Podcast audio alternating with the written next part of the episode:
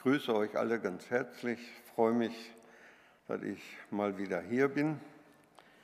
Und ich habe nach langem Suchen, der Jörg Hummel, der hat mir dabei geholfen, äh, einen Predigtext gefunden für heute. Also ich hatte da echt Schwierigkeiten, äh, was soll ich euch heute sagen. Ja, und dann, deswegen habe ich auch keine, kein PowerPoint dabei.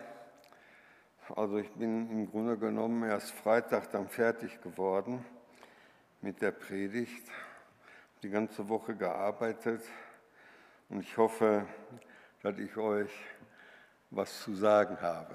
Ja, also nicht so, wie der eine mal sagte, heute fällt die Predigt aus, denn heute habe ich euch etwas zu sagen. Ja, also, ja, ich habe einen Text, Johannes 12, 1 bis 8. War ganz überrascht, also in allen vier Evangelien, mehr oder weniger äh, länger oder kürzer, kam diese Begebenheit vor. Und äh, deswegen habe ich das auch so ein bisschen in Überleitung auf die anderen Texte dann äh, zusammengefasst. Sechs Tage vor dem Passa kam Jesus dann nach Bethanien, wo Lazarus war, der tot gewesen war und den er aus den Toten auferweckt hatte. Sie machten ihm nun dort ein Gastmahl und Martha diente. Lazarus aber war einer von denen, die mit ihm zu Tisch saßen. Da nahm Maria ein Pfund echten, köstlichen Nadensalbenöls, salbte Jesus die Füße und trocknete seine Füße mit ihren Haaren. Das Haus aber wurde erfüllt vom Geruch des Salböls. Da spricht Judas, Simons Sohn, der Ischariot, einer seiner Jünger, der ihn danach verriet. Warum hat man dieses Salböl nicht für 300 Denare verkauft und es den Armen gegeben? Das sagte er aber nicht, weil er sich um die Armen kümmerte, sondern weil er ein Dieb war und den Beutel hatte und trug, was eingelegt wurde. Da sprach Jesus, lass sie. Dies hat sie für den Tag meines Begräbnisses aufgewahrt. Denn die Armen habt ihr alle Zeit bei euch, mich aber habt ihr nicht alle Zeit. Als das Passafest kurz bevorstand, machte sich Jesus auf, um nach Jerusalem zu gehen. Sechs Tage vor dem Fest, also eine Woche vor seinem Tod, unterbrach er seine Reise bei seinen Freunden in Bethanien. Und die bereiteten ihm ein Festmahl zu seinen Ehren, da sie wussten, dass ja, jetzt nicht mehr viel Zeit für sie verblieb, um ihre Liebe und ihren Dank auszudrücken. Und sie versammelten sich im Haus Simons, also in Matthäus 26 steht das. Und dort waren Lazarus mit seinen Schwestern Maria und Martha, Simon, Jesus und mindestens noch seine Jünger. Und später kam dann noch eine große Menge, um Jesus und Lazarus zu sehen. Die Martha, die wie immer arbeitete in der Küche, versorgte ihre Gäste mit Essen Sie war gastfrei und hilfsbereit, auch wenn sie nicht in ihrem eigenen Haus befand. Sie drückte ihre Liebe zu Jesus durch eifriges Dienen aus. Und für mich war das interessant, dass ich festgestellt habe, auch Lazarus diente Jesus. Obwohl wir von ihm lediglich wissen, dass er ganz schlicht und einfach am Tisch saß und aß war das ein Dienst für den Herrn.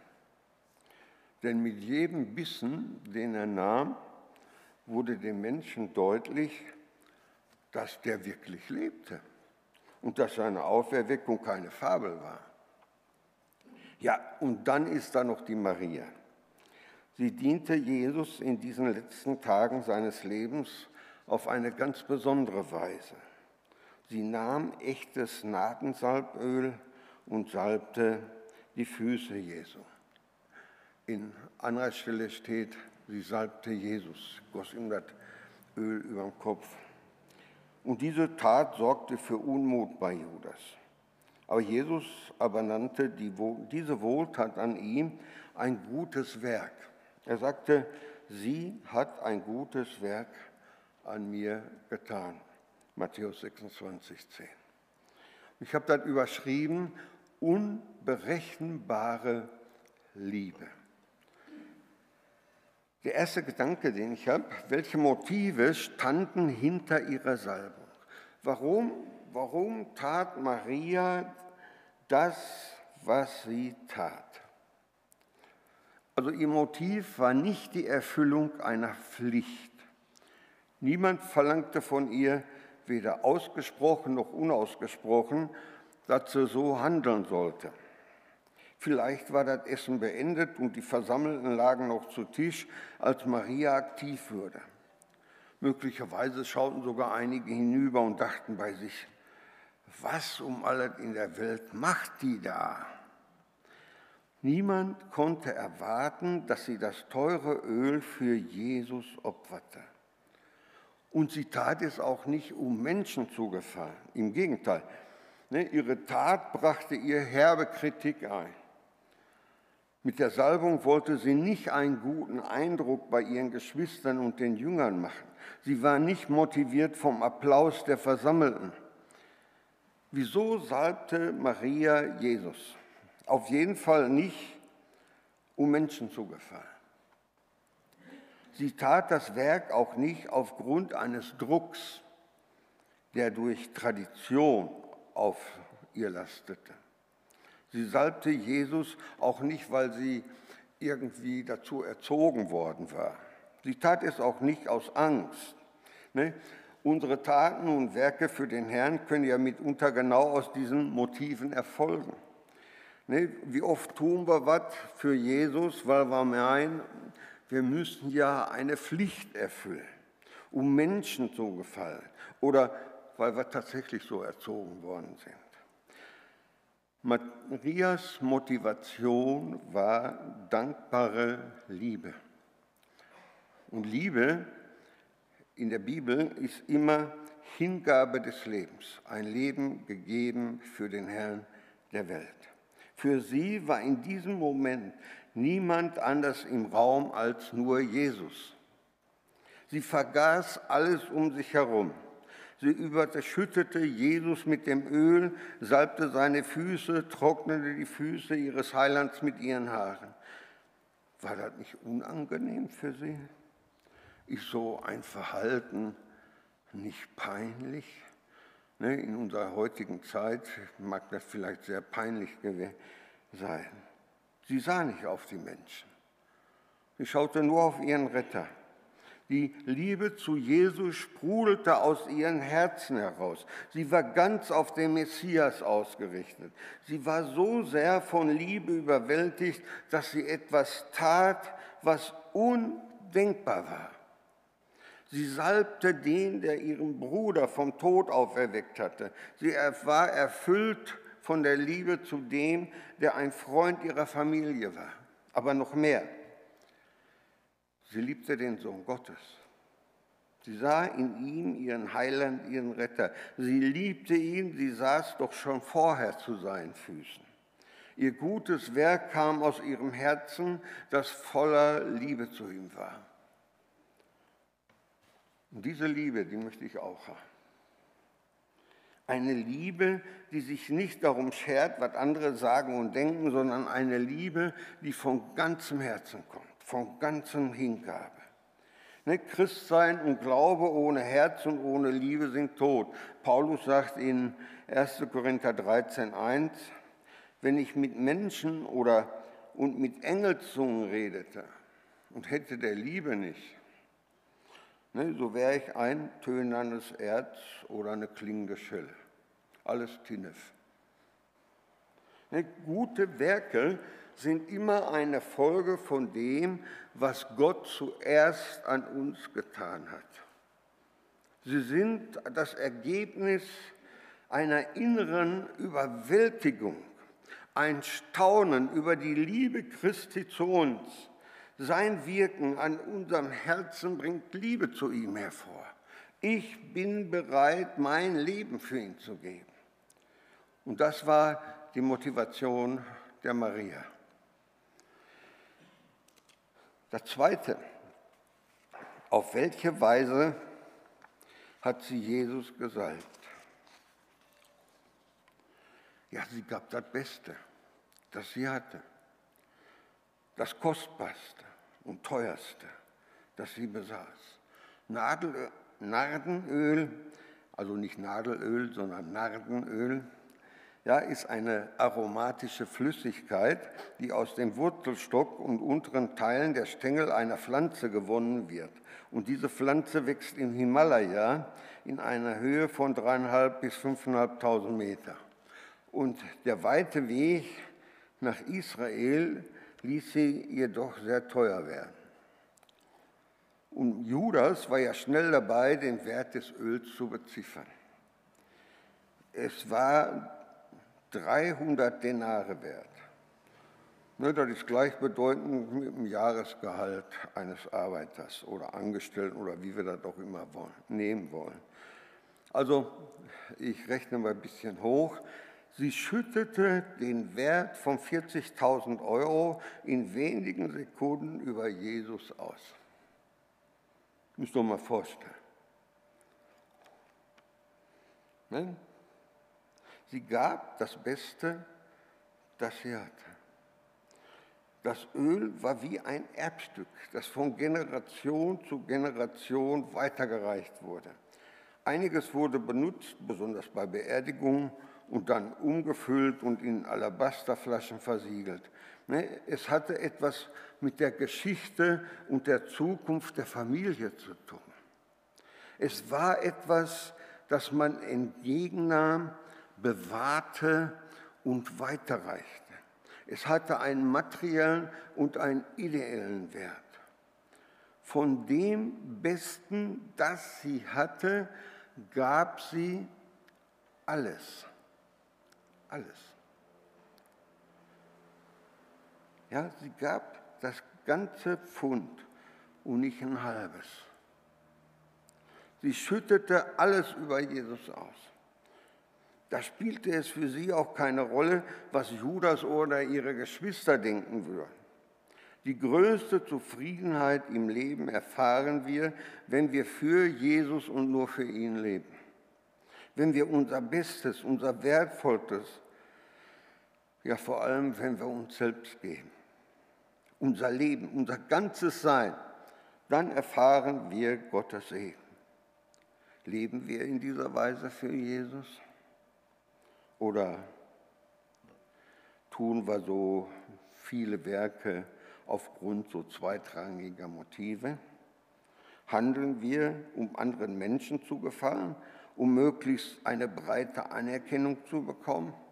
Kann ja auch passieren in der Gemeinde. Ne? Ich hänge mich da rein und alle Leute sagen, ey, guck dir den an, boah, ey. Ne? Wenn jeder so arbeiten würde wie der. Und ich klopfe mir dann selber auf die Schulter und sage, ey, das hast du wieder gut hingekriegt. Ne? Wir sollten nicht so leben, als wäre das höchste Ziel, Freunden, Kollegen oder Gemeinden zugefallen, sondern Jesus. Konzentriere dich auf Jesus, suche ihn, frage in seinem Wort, was gefällt ihm. Wir haben das gerade in der Schriftlesung gehört.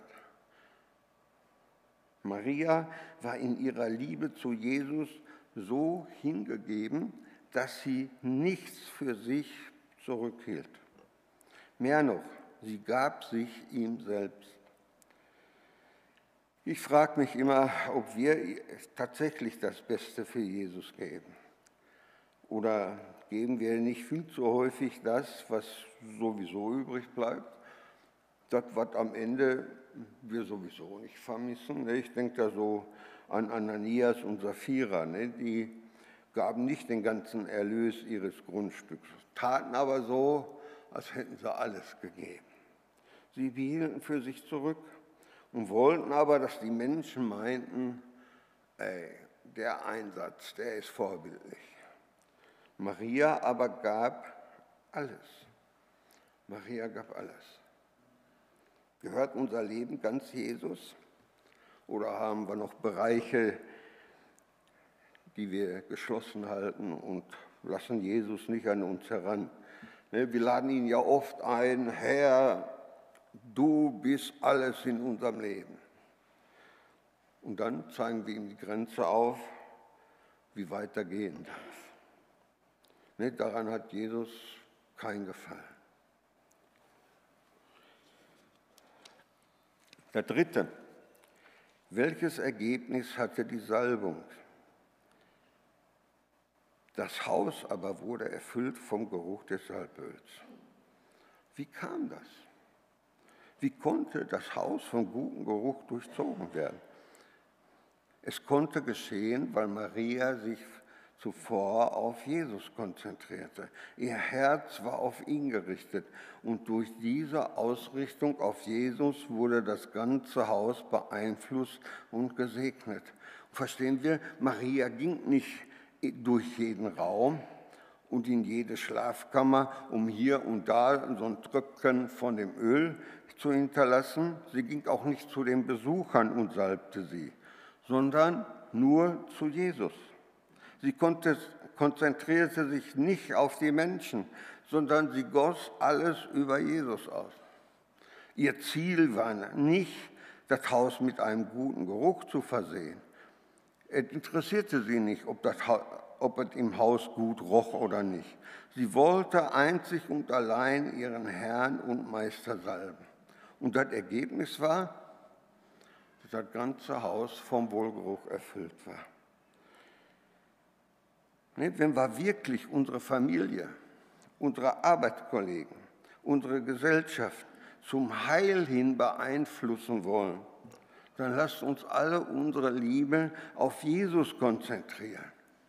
Ne? Nochmal, das ganze Haus wurde nicht dadurch duftend, dass Maria jedes Zimmer bearbeitete, sondern dadurch, dass sie ungeteilt alles, was sie hatte, auf Jesus ausschüttete. Erst Jesus und nur Jesus und dann läuft das andere von alleine. Das vierte, kein Unterschied zwischen verborgenem und öffentlichem Dienst. Ja, Im Reich Gottes geht es nicht um das Streben nach einflussreichen Diensten. Jesus hat das immer wieder zum Ausdruck gebracht, dass er das Kleine, das Geringe schätzt. Er schaut nicht auf die Größe und den Einfluss dessen, was du für ihn tust.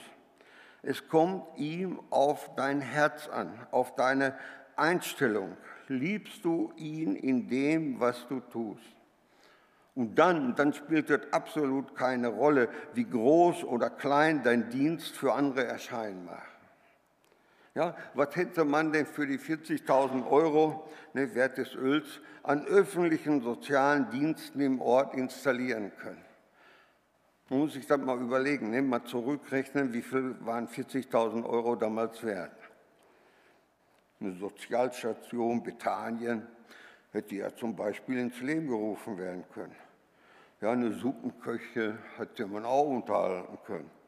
Ne, ohne Frage sind soziale Dienste und die Hilfe für Arme notwendig. Aber das ist nicht, was Jesus zuallererst sucht. Er hält Ausschau nach Menschen, die unabhängig von der Größe und dem Einfluss ihres Dienstes ihn von ganzem Herzen lieben und ihm treu sind. Ne, Jesus testete den Petrus dreimal. Die Frage, die er ihm stellte, war schlicht und ergreifend. Simon, Jona, hast du mich lieb? Jesus hat nicht gefragt, Simon, Jona, hast du Großes für mich getan? Ne, es geht hier nicht um Quantität, sondern um Qualität des Dienstes. Und die Qualität bemisst unser Herr an der Liebe, die in unserem Herzen zu ihm vorhanden ist. Du bist heute Morgen hier wie eine Maria. Und da kommt doch die Frage auf, zweifeln wir nicht oft, ob das, was wir tun, überhaupt irgendeinen Wert hat? Ja, man sieht auf Menschen, die erfolgreicher sind, die mehr für Jesus erreicht haben, ne, scheinbar. Lass dich heute erinnern, dass es unseren Herrn nicht darum geht, dass du Großes leistest. Er sagt, lass sie, lass sie mich salben, lass sie auch, auch wenn ihr meint, es sei nicht angemessen. Nochmal, Jesus sieht auf unser Herz und er weiß, wie wir es meinen. Das fünfte, mehr getan, als du weißt. Maria war sich sicher nicht in vollem Umfang bewusst, welche Folgen ihre Handlung haben würde. Ne? Jesus erklärt die Bedeutung ihres Handels er sagt, dies hat sie für den Tag meines Begräbnisses aufbewahrt. Also, es sollte nur noch wenige Tage dauern, bis Jesus sterben und begraben werden würde. Maria merkte, dass es bald soweit war. Sie hatte oft gehört, dass er seinen Tod erwähnt. Sie ahnte, dass er von den Römern und den religiösen Führern aufgegriffen wurde.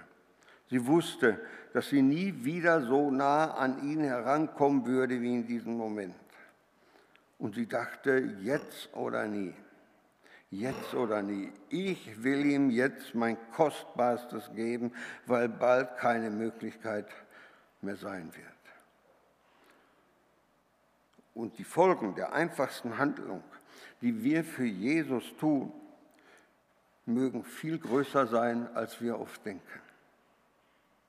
Judas und die anderen Jünger, die hielten das, was Maria da machte, für eine Verschwendung. Aber Jesus maß dieser stillen Tat eine gewaltige Bedeutung zu. Lasst uns unsere Liebe zu Jesus folgen, die wir für ihn im Herzen haben. Und wir werden sehen, dass wir zehntausendmal mehr getan haben, als wir ahnen. Ne? Matthäus, äh, Jesus sagt in Matthäus sogar noch, Matthäus 26, 13, Wahrlich, ich sage euch, wo dies Evangelium gepredigt wird in der ganzen Welt, da wird man auch zu ihrem Gedächtnis sagen, was sie getan hat. Also, so hoch bewertet Jesus diesen bescheidenen Dienst. Ne, Im Vergleich zu dem, was die Apostel alles geleistet und bewirkt haben, war diese Salbung eine nicht öffentliche, eine fast verborgene Tat mit großer Wirkung. Und da, daher lasst uns Jesus lieben und unseren Dienst zu, nicht zuerst um der Menschen willen tun, sondern um Jesu willen.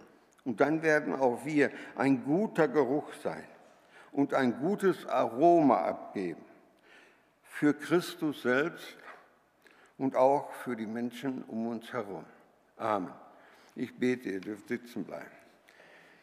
Jesus Christus, ich danke dir für dies dein Wort. Ich danke dir, dass du uns Mut machst, dass wir auf dich sehen sollen. Dass du der Anfänger und der Vollender unseres Glaubens bist. Ich danke dir, Herr, dass du uns ermutigst, ermunterst, dass wir in den Dienst für dich eintreten. Nicht, weil wir es müssen, sondern weil du uns zubereitet und vorbereitet hast. Ich danke dir, dass wir nicht herumsitzen müssen und uns langweilen in der Gemeinde, weil nichts los ist, sondern dass du uns anspornst, dass wir mit Freude das tun, zu dem du uns berufen hast. Danke, Herr, dass du die viele Gaben gegeben hast dass wir uns einander ergänzen dürfen, dass wir einander Handreichung tun, dass wir wissen dürfen, aus Liebe zu uns bist du gekommen. Und wir dürfen dir unsere Liebe zurückgeben, auch wenn sie manchmal so stümperhaft ist. Danke, Herr, dass du uns festhältst, dass du uns schenkst, dass wir in deinen Wegen wandeln, dass du unseren Glauben festigst, dass du uns Mut machst, für dich allein zu leben. Danke, Herr, dass du groß bist und voller Erbarmen und voller Güte und Treue. Amen.